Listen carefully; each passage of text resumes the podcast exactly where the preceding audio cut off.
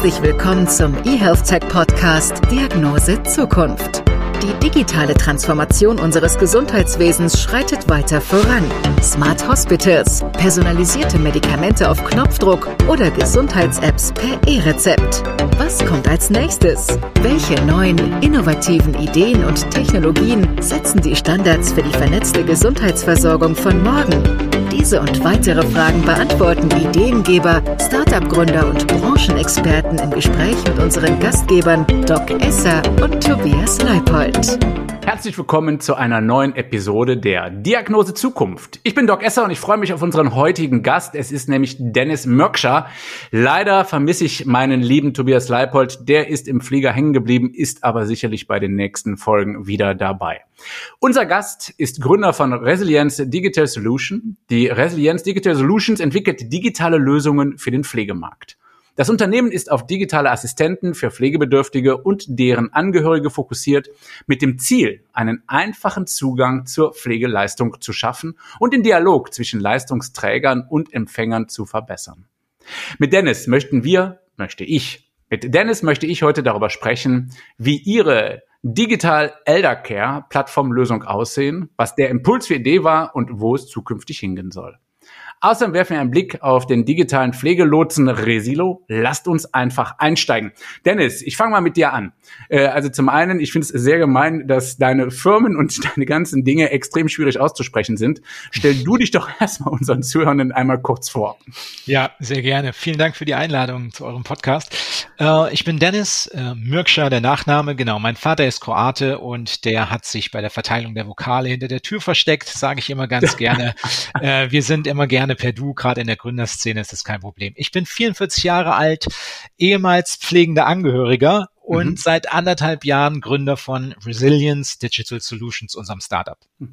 Okay, jetzt musst du mir aber mal sagen, also wenn ich das überhaupt nachfragen darf, du bist pflegender Angehöriger, darf man da näher nachfragen? Da kann man sehr äh, gern nachfragen. Äh, das ist quasi meine äh, intrinsische Motivation und hat auch mein Wertebild sehr geprägt, weshalb ich letztendlich zu diesem Startup auch gekommen bin. Was hast du denn vorher gemacht, abgesehen äh, als Angehöriger zu pflegen? Wobei man natürlich sagen muss, in manchen Fällen ist das natürlich ein Fulltime-Job. Ja, genau. Also ich habe über 15 Jahre im Marketing und Vertrieb bei ähm, Unternehmen in der IT-Branche gearbeitet, äh, da auch ganz viel Energie in meine Karriere gesteckt und während dieser Zeit, wie viele, viele andere berufstätige Menschen, äh, mich um ein pflegebedürftiges Familienmitglied gekümmert. Okay, und dann gehe ich mal davon aus, dass dir da Diskrepanzen aufgefallen sind, beziehungsweise Hürden, um gut durch den Pflegealltag zu kommen. Du bist ja dann so gesehen kein Profi gewesen, also kein Pfleger, sondern du hast es quasi dir selber angeeignet. Ganz, ganz genau. Ähm, ich glaube, all diejenigen, die sich äh, mit Pflege in der Familie, äh, ja, die sich darin engagieren und viele Stunden pro Woche damit beschäftigen, äh, neben ihrem Beruf, äh, sehr häufig wissen, das ist natürlich eine dauerhafte und häufig auch sehr anstrengende Situation. Ähm, man hat auch viel Schönes mit dabei. Man kommt äh, den pflegebedürftigen Menschen in der Phase wirklich auch auf einer, auf einer ganz Ebene nochmal sehr viel näher und enger. Ähm, man muss aber zwangsläufig natürlich sehr viel Neues lernen. Musste ich auch. Ich komme eigentlich aus äh, den Wirtschaftswissenschaften, wie gesagt, Marketing und Vertrieb gemacht äh, und muss mir ganz vieles neues Wissen ansammeln, ähm, musste äh, ja neue äh, Netzwerke bauen und Hilfe organisieren äh, und mich auch natürlich mit diesen ganzen bürokratischen Dingen auseinandersetzen und habe mir da ein großes Wissen angesammelt und irgendwann habe ich mich gefragt, okay, was machst du jetzt mit dem ganzen Wissen? Die äh, pflegebedürftige Person ist dann verstorben, ähm, auch der natürliche Lauf der Dinge natürlich und ähm, ja, letztendlich habe ich mich dann gefragt, was machst du mit diesem ganzen Wissen? Ähm, und habe mich dann entschieden, äh, meinen mein Job in der IT-Branche äh, an den Nagel zu hängen und habe tatsächlich erst mal zwei bis drei Jahre als Berater und Helfer für andere pflegende Angehörige äh, gearbeitet. Was hast du denn da genau gemacht? Also wo hast du denn da vor allen Dingen Missstände gesehen, vielleicht auch Lücken, vielleicht auch Schnittstellenprobleme? Ja, genau. Also Lücken sind natürlich eine Menge da, Wissenslücken, ähm, äh, Lücken in der Versorgung sehr häufig ähm, und äh, ja auch auch viele äh, ja, Lücken im, im, in diesen ganzen administrativen äh, Bewältigungen, die man die man machen muss. Äh, das heißt, äh, es sind ja sehr häufig immer die gleichen Fragen, gerade wenn man das erste Mal äh, mit Pflege in Berührung kommt äh, egal jetzt ob durch eine Krankheit oder ähm, einfach altersbedingt ähm, durch eine Abnahme der Selbstständigkeit der pflegebedürftigen Person, äh, sind das immer so ähnliche Themen. Ne? Wie, wie, was muss ich jetzt eigentlich machen? Wo bekomme ich Hilfe her? Äh, wo fange ich eigentlich jetzt an? Äh, dann irgendwann komme ich zu den Themen, die was mit der äh, Pflegeversicherung zu tun mhm. haben. Äh, du kennst die, die Pflegegrade mhm. und alles, was damit zusammenhängt. Und genau, und dann habe ich letztendlich den Bogen wieder gespannt und habe gemerkt, äh, vieles meiner Berater und, und helfenden Tätigkeit äh, äh, als, als Person äh, waren dann immer ähnliche wiederkehrende Fragen, die sich tatsächlich auch mit, sag mal, digitalen Hilfen ähm, ja, auch bewerkstelligen lassen können und vielleicht sogar äh, ja in, in, in einer höheren äh, Zahl ähm, äh, bewerkstelligen lassen, als wenn man das jetzt persönlich immer macht als, als Einzel Einzelperson. Okay, und damit sind wir dann ja jetzt auch schon bei unserem Thema. Du hast dich dann wirklich professionalisiert und hast äh, letztendlich Resilienz Digital Solutions gegründet. Jetzt ist ja da das Wort Resilienz drin. Resilienz ist ja nichts anderes als das Immunsystem unserer Seele. Wieso ist das bei dir im Namen deiner Firma?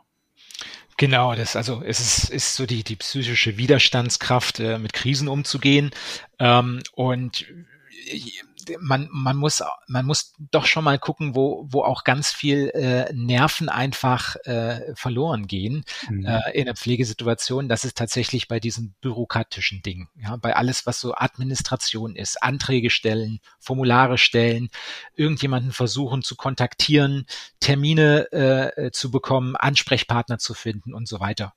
Und deswegen ist es ein Teil unserer äh, Mission und äh, Teil unseres äh, ja, Firmennamens auch, äh, hier die Resilienz zu stärken und das mit äh, digitalen Helfern zu tun. Okay, also ich glaube, da triffst du natürlich genau den richtigen Punkt, nämlich einen ziemlich wunden Punkt ausgerechnet bei den pflegenden Angehörigen, mhm. ähm, die ja dann nervlich, körperlich oft am Ende sind. Und es gibt da ja auch gute Studien, die zeigen, dass letztendlich die pflegenden Angehörigen die zu pflegenden Patienten von morgen sind. Mhm. Allerdings eigentlich deutlich früher, als es vorgesehen ist, weil es eben eine so zehrende Aufgabe ist, eben einen Angehörigen äh, wirklich zu pflegen. Ne? Das ist super anstrengend. Jetzt sagst du, okay, dir ist da eingefallen, wie man einen Teil dieser Aufgaben digitalisieren kann. Ähm, wie sieht das denn genau aus? Also ihr habt eine Plattform, mhm. Genau, wir haben eine Plattform. Ähm, die Plattform ermöglicht uns, ganz viele von diesen digitalen Helfern auf Knopfdruck bereitzustellen. Und weshalb wollen wir ganz viele von diesen bereitstellen? Naja, weil wir ganz viele ähm, äh, Stellen erreichen wollen, die diesen digita äh, digitalen Helfer ihren Kunden, und das sind äh, dann die pflegenden Angehörigen mhm. oder zum Teil auch die Pflegebedürftigen selbst, denen die diesen Helfer zur Verfügung stellen. Das heißt, wir können auf Knopfdruck zum Beispiel ganz vielen Apotheken, Sanitätshäusern, auch Kliniken, äh, wenn Sie möchten, auch gerne den Ärzten, äh, nicht alle haben eine Webseite, äh, aber immer mehr, können wir diese digitalen Helfer ähm, anbieten, die Sie dann auf Ihrer Webseite Ihren Kunden und Patienten zur Verfügung stellen. Aber jetzt, was machen denn diese digitalen Helfer? Also was können die genau? Genau, die helfen dir bei ähm, als pflegender Angehöriger bei dem Einstieg in die Pflege, indem sie erstmal wie in der Pflegeberatung auch dir die Frage stellen, um was geht es denn eigentlich? Wo stehst du? Geht es um äh, jemand, der weiterhin zu Hause gepflegt werden soll, auch mit deiner Unterstützung? Oder brauchst du Unterstützung? Oder ist es vielleicht so weit, dass es ähm, vielleicht zu Hause gar nicht mehr möglich ist zu pflegen, dass dann eine stationäre Einrichtung gesucht werden ähm, äh, soll und hilft dir quasi in der Vorbereitung, in der erstmal einen Überblick und eine Struktur in die Pflegesituation okay. reinzukriegen. Ne? Also da ist viel Information erstmal, was ich mhm. ganz gebündelt von einem selber ehemals pflegenden Angehörigen auf einer Plattform zugespielt bekomme. Aber mhm. wie funktioniert das denn zum Beispiel, wenn jetzt tatsächlich, ja, die sich leider der Weg dahingehend äh, entscheidet, dass der zu Pflegende stationär weiter behandelt werden muss. Wie funktioniert da dann wiederum eure Plattform? Geht die dann los und sucht nach freien Betten? Na, in dem Fall nicht. Und es, es kommt immer so ein bisschen auf mh, hm, die Art des digitalen Helfers an. Also wenn wir zum Beispiel einen digitalen Helfer bei einer Apotheke anbieten, dann haben wir natürlich in dem äh, Fall nicht äh, einen pflegenden Angehörigen, der bei der Apotheke auf der Webseite mit einem digitalen Lotsen sich unterhält und dort dann direkt die Frage stellt, ja, wo finde ich denn bitte äh, eine, eine, eine stationäre Unterkunft? Sondern da geht es dann eher in dem Kontext bei der Apotheke eher darum, äh, wie, kann mir denn, wie kann mich denn die Apotheke unterstützen? Und ah, so okay. können wir jeden Kontext ähm, äh, informatorisch so aufbereiten, dass dann der Nutzer auch einen Mehrwert daraus zieht.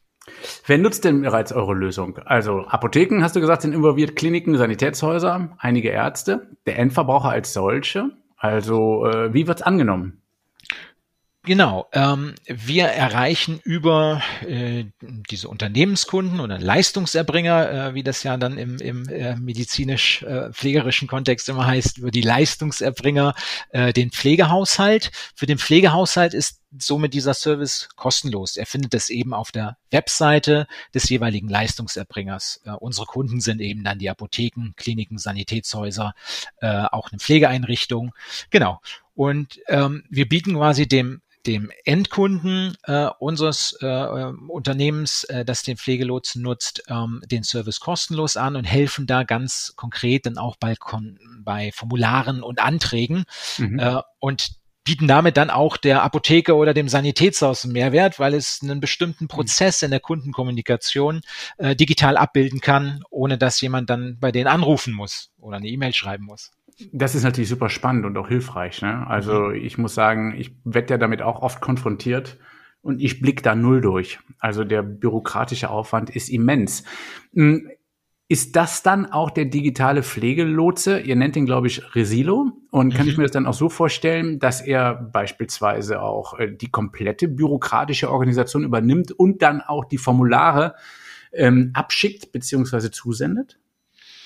Ganz genau. Ähm, mit Resilo kann der zum Beispiel pflegende Angehörige bei einer Apothekenwebseite ähm, sich informieren, dass er zum Beispiel für Hilfsmittel, äh, die er von der Apotheke bekommt, mhm. ähm, einen Pflegegrad braucht beziehungsweise sein Angehöriger hat den Pflege, äh, Pflegegrad, aber der, der Pflege, pflegende Angehörige kümmert sich ja um den Pflegefall, das heißt, übernimmt in vielen Fällen die, die, die Organisation, äh, kann quasi in Resilo dann ähm, den, den Antrag stellen auf einen Pflegegrad. Das muss er dann mit der, äh, mit der Kasse äh, abwickeln. Da hilft in der Regel die Apotheke nicht, aber die Apotheke hilft dann bei der Belieferung von Hilfsmitteln zum Verbrauch.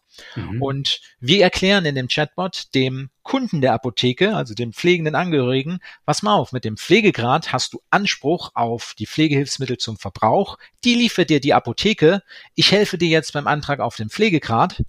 Und wenn du den Pflegegrad hast, helfe ich dir dabei, den Antrag auf diese Hilfsmittel zum Verbrauch zu stellen.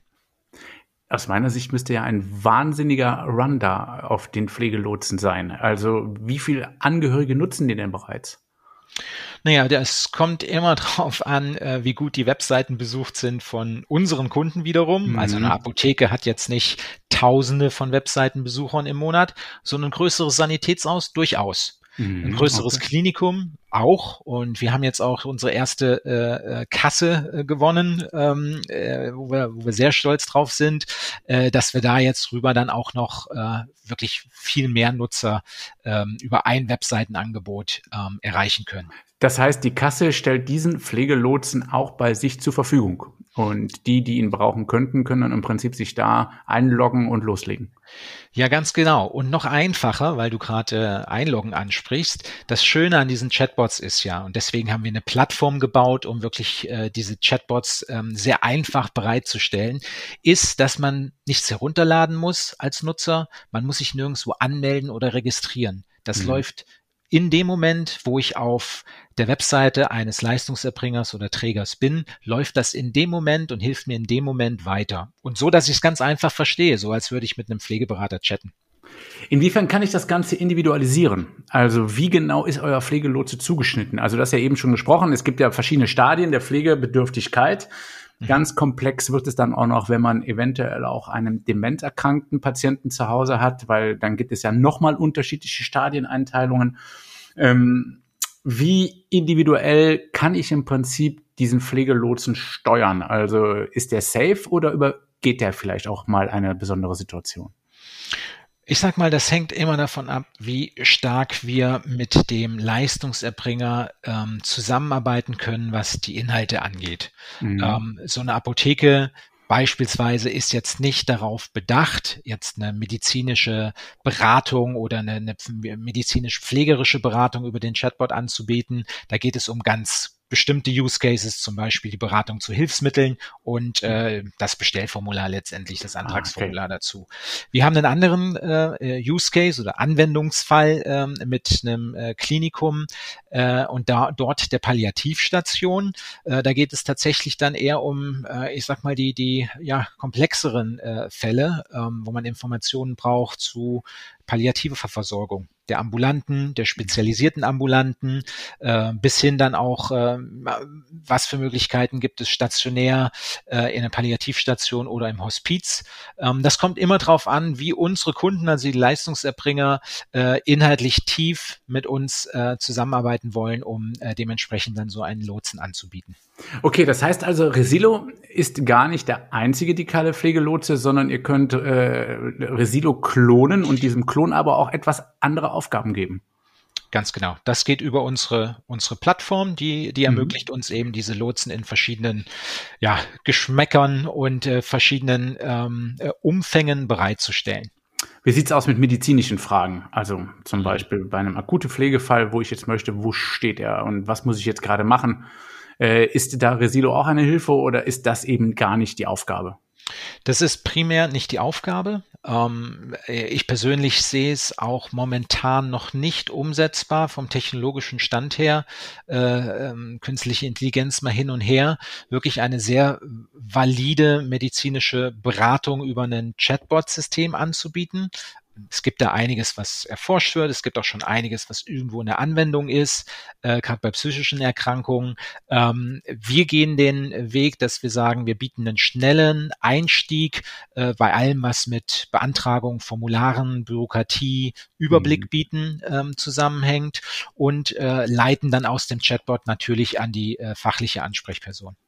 Ihr habt euch ja ziemlich viele Gedanken gemacht, inwiefern eben der Lotse mh, hm, diese ganzen bürokratischen Hürden übernehmen kann. Also das heißt, ich rede ja hier jetzt schon mit einem Profi, äh, der zwischen Leistungserbringern und Leistungsempfängern ja moderiert. Ähm, wie würdest du sagen, ist es also, dass diese Plattform absolut notwendig ist, das sehe ich schon ein. Aber könnten bürokratische Dinge vielleicht auch vereinfacht werden in der Zukunft, so dass vielleicht dann eben diese Leistungserbringer und die Leistungsempfänger schneller miteinander kommunizieren und arbeiten könnten? Ja, und das hoffen wir ja alle. Ne? Das, das, das hoffen wir auch als Digitalisierungsanbieter, ähm, weil Dinge äh, immer irgendwo auch äh, formulisi formulisiert werden müssen. Ähm, das geht gar nicht anders, um, um sie äh, ja in einem bestimmten Automatisierungsgrad oder Prozessgrad abzubilden. Aber momentan ist es einfach viel zu komplex. Mhm. Und äh, äh, wir wünschen uns da alle eine Vereinfachung. Äh, nichtsdestotrotz werden wir wahrscheinlich als Digitalisierer nie arbeitslos werden, weil irgendwas muss immer irgendwo in ein Formular oder in einen Antrag ge gebracht werden. Hm, okay, also das ist furchtbar, finde ich. Wie ja. sieht's denn denn aus mit Datenschutz? Also äh, da stellen ja Patienten und Patientinnen ihre privaten Daten zur Verfügung. Wie sichert ihr die Daten, dass die eben nicht in die Hände Dritter gelangen, die damit nichts zu tun haben? Ja, also Datenschutz nehmen wir natürlich sehr, sehr ernst. Äh, Gerade äh, mit den Kunden, mit denen wir zusammenarbeiten, ähm, ist das natürlich ein absolutes äh, Must-Have-Thema, das man äh, abdecken muss. Wir haben eine äh, externe Kanzlei als Datenschutzbeauftragten, die sich sehr gut genau unsere Prozesse auch äh, angucken.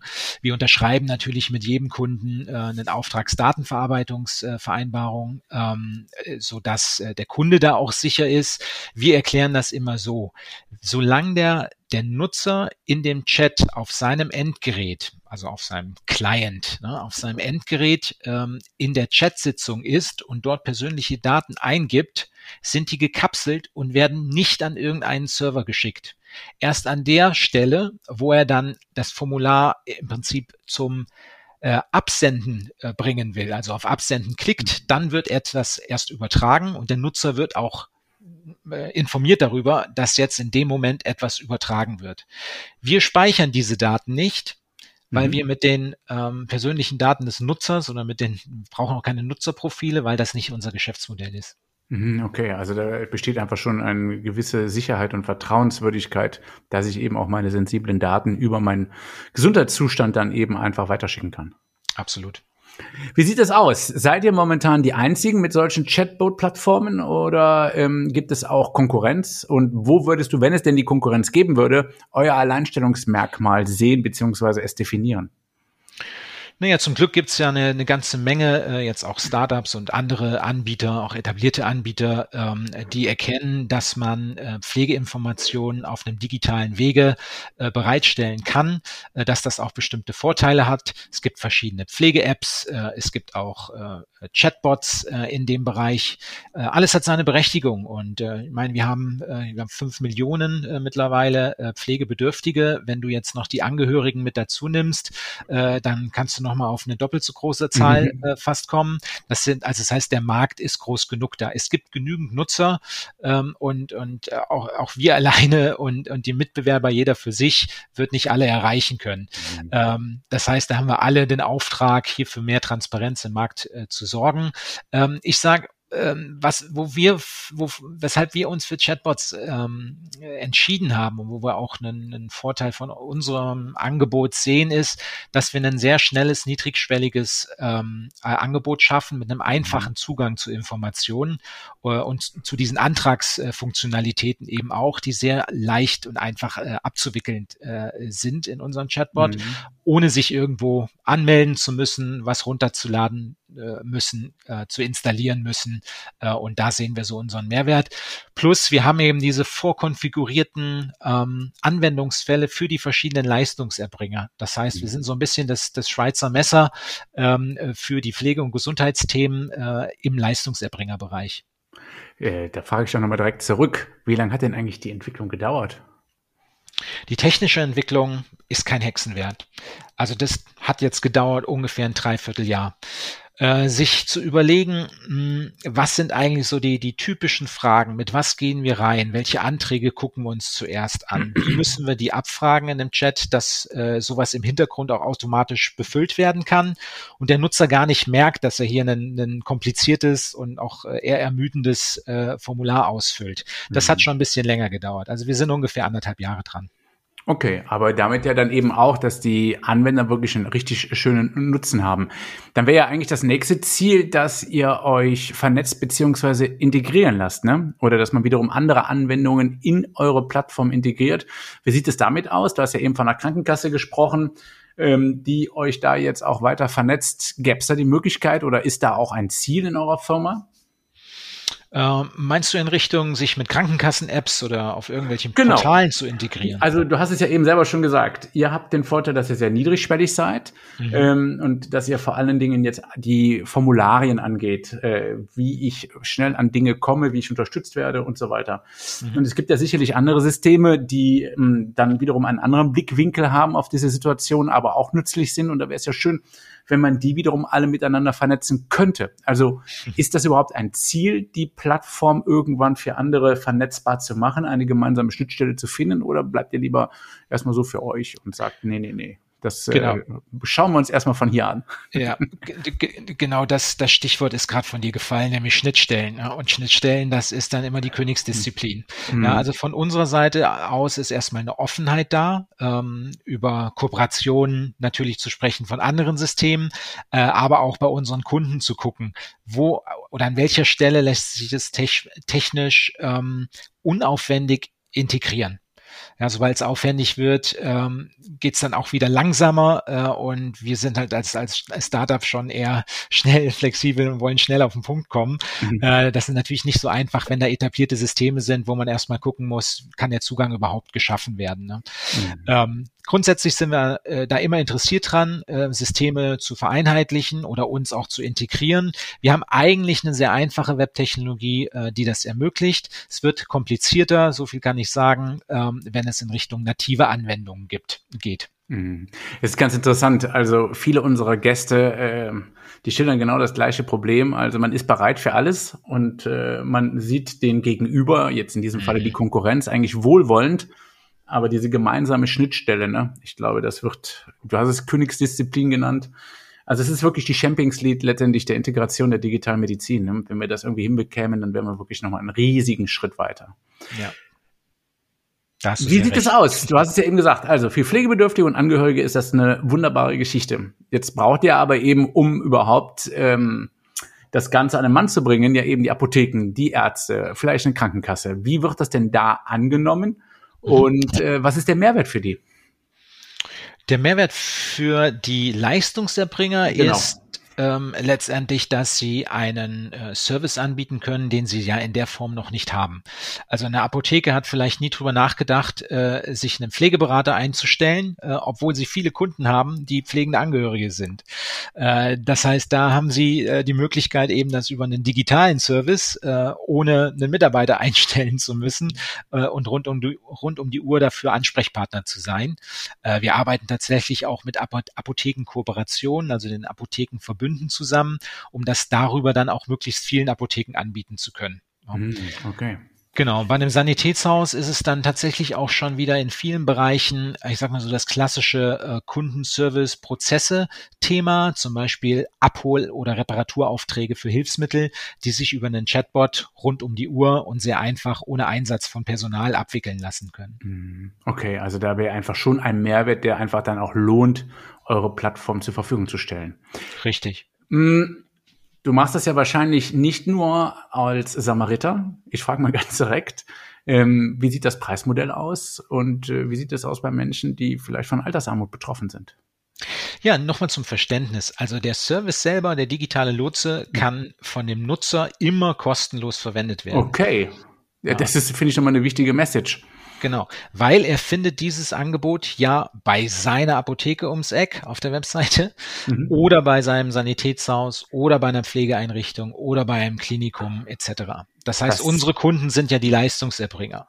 Okay, das heißt, die kaufen euch letztendlich eine Lizenz ab. Ganz genau. Okay, verstehe. Und äh, das klingt dann aber auch so, ich kenne jetzt keine Altersapotheke, die von Altersarmut betroffen ist. Das ist etwas, was man eigentlich ganz gut ins Portfolio stecken kann.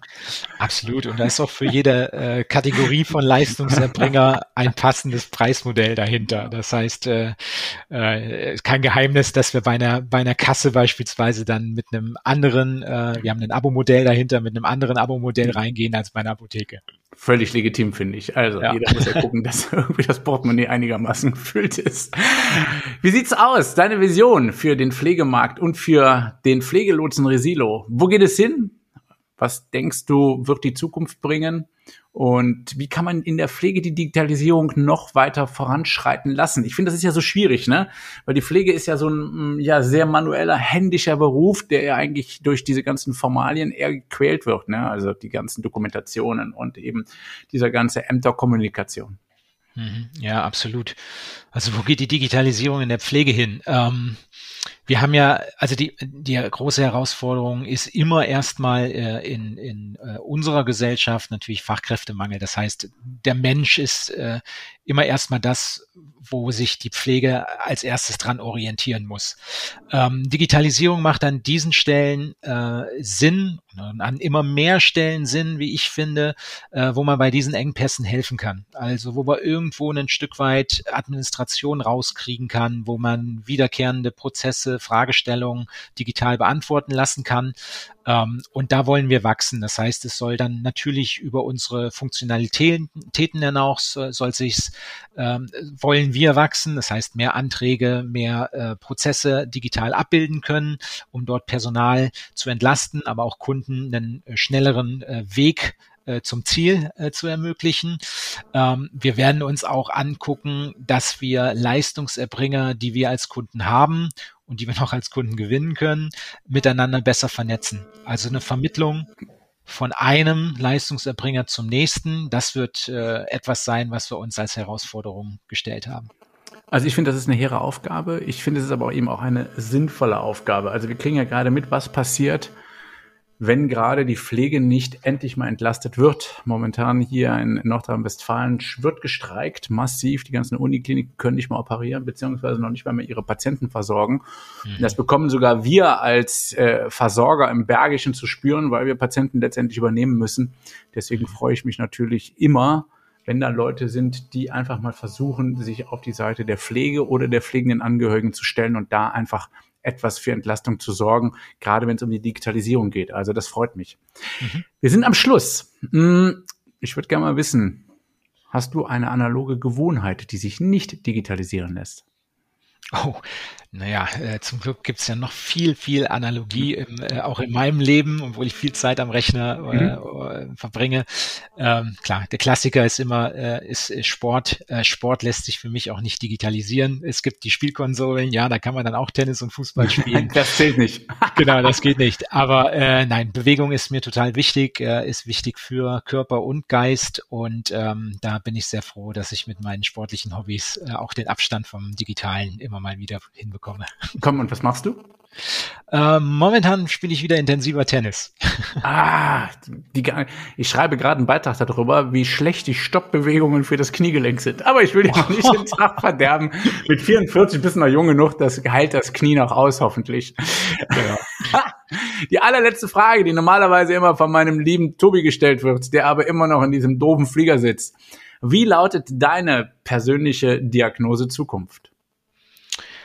Oh, ich, ich blicke sehr optimistisch in die Zukunft. Ähm, trotz aller Krisen und Probleme, äh, die es aktuell gibt und die noch auf uns zukommen werden, mit Sicherheit, äh, sehe ich doch an vielen Stellen auch eine Zunahme der Resilienz. Äh, das Thema mhm. ist ja auch in den letzten Jahren stärker ähm, ins Bewusstsein gerückt und äh, Angebote werden genutzt. Ähm, genau, und wir glauben, dass wir auch ein Stück weit ein Angebot schaffen, um zur Stärkung dieser Resilienz beizutragen. Und so soll es sein. Resilienz ist furchtbar unterschätzt und kann unheimlich zur Lebensqualität beitragen, wenn man sie denn hat. Vielen Dank, dass du da warst. Ich danke dir ganz herzlich.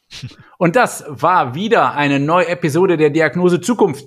Heute mit Dennis Mörkscher, Gründer von Resilienz Digital Solutions. Leider ohne Tobias Leipold, aber mit dem Ollen, und das muss ich jetzt selber sagen, Doc Esser. Bleibt uns gewogen, bleibt gesund, freut euch auf die nächste Episode. Wir sehen und hören uns. Bis dann. Tschüss. Wir hoffen, wir konnten Ihnen neue Denkanstöße geben und sind gespannt auf die nächste Episode Diagnose Zukunft. Was denken Sie, wie die Digitalisierung die Gesundheitsversorgung verändert? Wir freuen uns auf Ihre Meinung, neue Ideen und Gedanken. Schreiben Sie uns an redaktion.diagnosezukunft.de. Folgen oder bewerten Sie uns gern auf Spotify, Apple Podcasts, Google Podcasts, Podimo oder Deezer. Vielen Dank fürs Zuhören. Bleiben Sie gesund.